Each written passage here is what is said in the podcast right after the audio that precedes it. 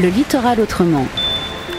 Une série de reportages consacrés aux nouvelles activités maritimes en Bretagne.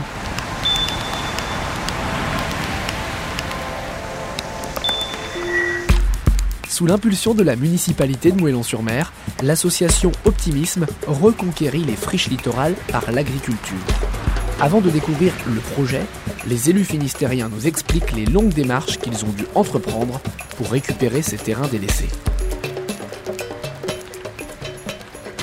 Je suis Marie-Louise Grisel, je suis la maire de Moëlan-sur-Mer depuis un an. Euh, sous la mandature précédente, j'étais dans l'opposition. Ce projet a pris naissance euh, sous cette mandature avec euh, ma collègue qui était adjointe donc à l'environnement, Madeleine Cargouette, pour la cité, qui avait commencé à travailler sur les friches. C'est vrai qu'on s'était déjà posé des questions. Nous avons une belle côte avec du littoral, 45 km de, de sentiers. Et toutes ces friches nous posaient question. Et donc, elle a commencé à travailler avec la DDTN de l'époque. Des courriers ont été envoyés à tous les propriétaires, euh, à peu près 300 euh, ou 400 courriers, même un peu plus. Et là, on s'est rendu compte que les courriers revenaient. En fait, les courriers étaient euh, personne à l'adresse indiquée, inconnue. Et là, on s'est posé des questions. On s'est dit, il y a vraiment une problématique du littoral avec ces, ces parcelles qui, ne sont, qui sont toutes petites, en fait. Et puis apparemment, euh, il y a une personne de, la DDTN qui a, dû arrêter de travailler. Et puis donc ce projet est resté un petit peu en sommeil. Et la mandature d'après a repris ce projet. Et nous, nous avons trouvé que c'était très bien. Hein. Euh, on est élus depuis un an et on, s'est dit qu'on allait continuer ce projet qui nous semblait euh, pertinent. ne serait-ce que pour les circuits courts, pour la restauration, pour les enfants vous dire que, en fait, ce projet, moi, ce que je trouve intéressant dans ce projet, c'est que la première mandature, donc, qui a commencé à travailler dessus, donc 2008-2014, euh, ça s'est perduré sur la deuxième mandature, et là, la troisième, ça continue. Donc, l'alternance politique n'a pas joué, en fait. Euh, il y, a une solidarité euh, à ce niveau-là, je trouve, qui est assez intéressante. les clivages politiques, il n'y en a pas eu. Et c'est aussi ben, pour l'intérêt général. Et ça, je trouve que c'est C'est une question actuelle qui doit, euh, qui doit être soulevée par euh, tout un chacun. Euh, en tant que nous, nous sommes donc, nous gérons la commune. Et nos enfants ont besoin d'avoir des légumes de qualité. Les circuits courts, c'est important. Ne pas aller acheter nos, nos, tomates qui viennent de je ne sais où, avoir nos tomates sur... Ben, là, on voit, il y a les serres, les tomates sont rouges, c'est super, quoi. Et les, les, enfants sont contents de pouvoir manger des légumes faits sur place. Et c'est vrai que c'est assez innovant.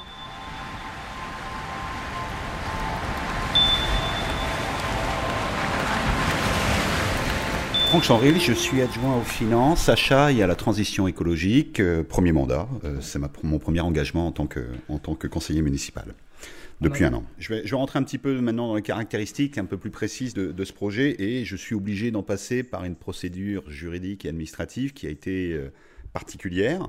Il ne faut pas oublier que la commune de Moëlan-sur-Mer est la première en France à expérimenter ce qu'on appelle la procédure de mise en valeur des terres incultes.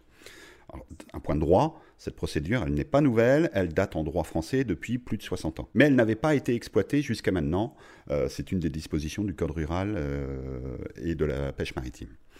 Donc on expérimente. On expérimente, c'est une procédure, euh, comment dirais-je, partenariale. La commune est à l'origine et à l'impulsion et à solliciter les services de l'État et les services du département. D'accord? Les services de Quimper, les communautés et ceux de la région sont également associés au pilotage du projet.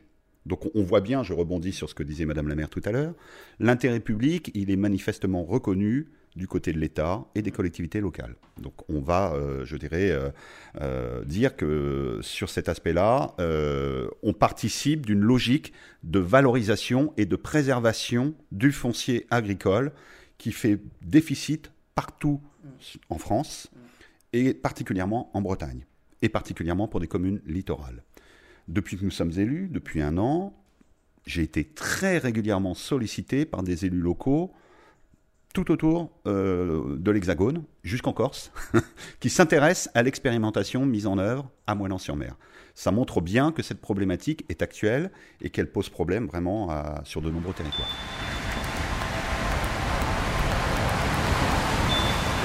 Alors sur la procédure, il faut rappeler que donc trois ans de procédure pendant lesquels les services de l'État et les services du département ont fait un travail minutieux de recensement des parcelles On parle d'un périmètre qui était potentiellement de 350 hectares.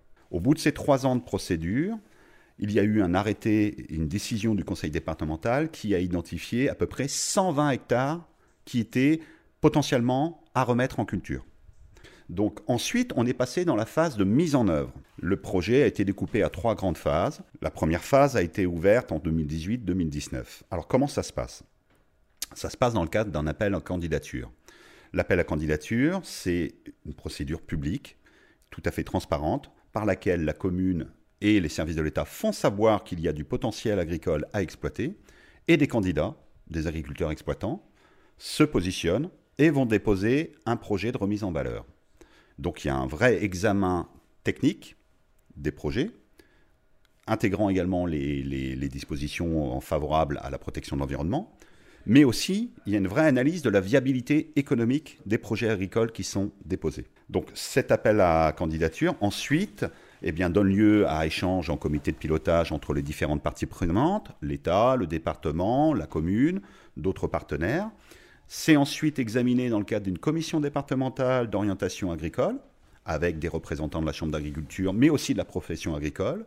Et au bout du bout de, la procédure, euh, c'est le préfet qui délivre une autorisation à exploiter qui vaut bail rural. Donc on est vraiment dans une procédure, c'est important de le noter, atypique, et on expérimente la mise en œuvre de cette procédure. Ce reportage a été réalisé par la Corlab avec le soutien de la DREAL et de la région Bretagne.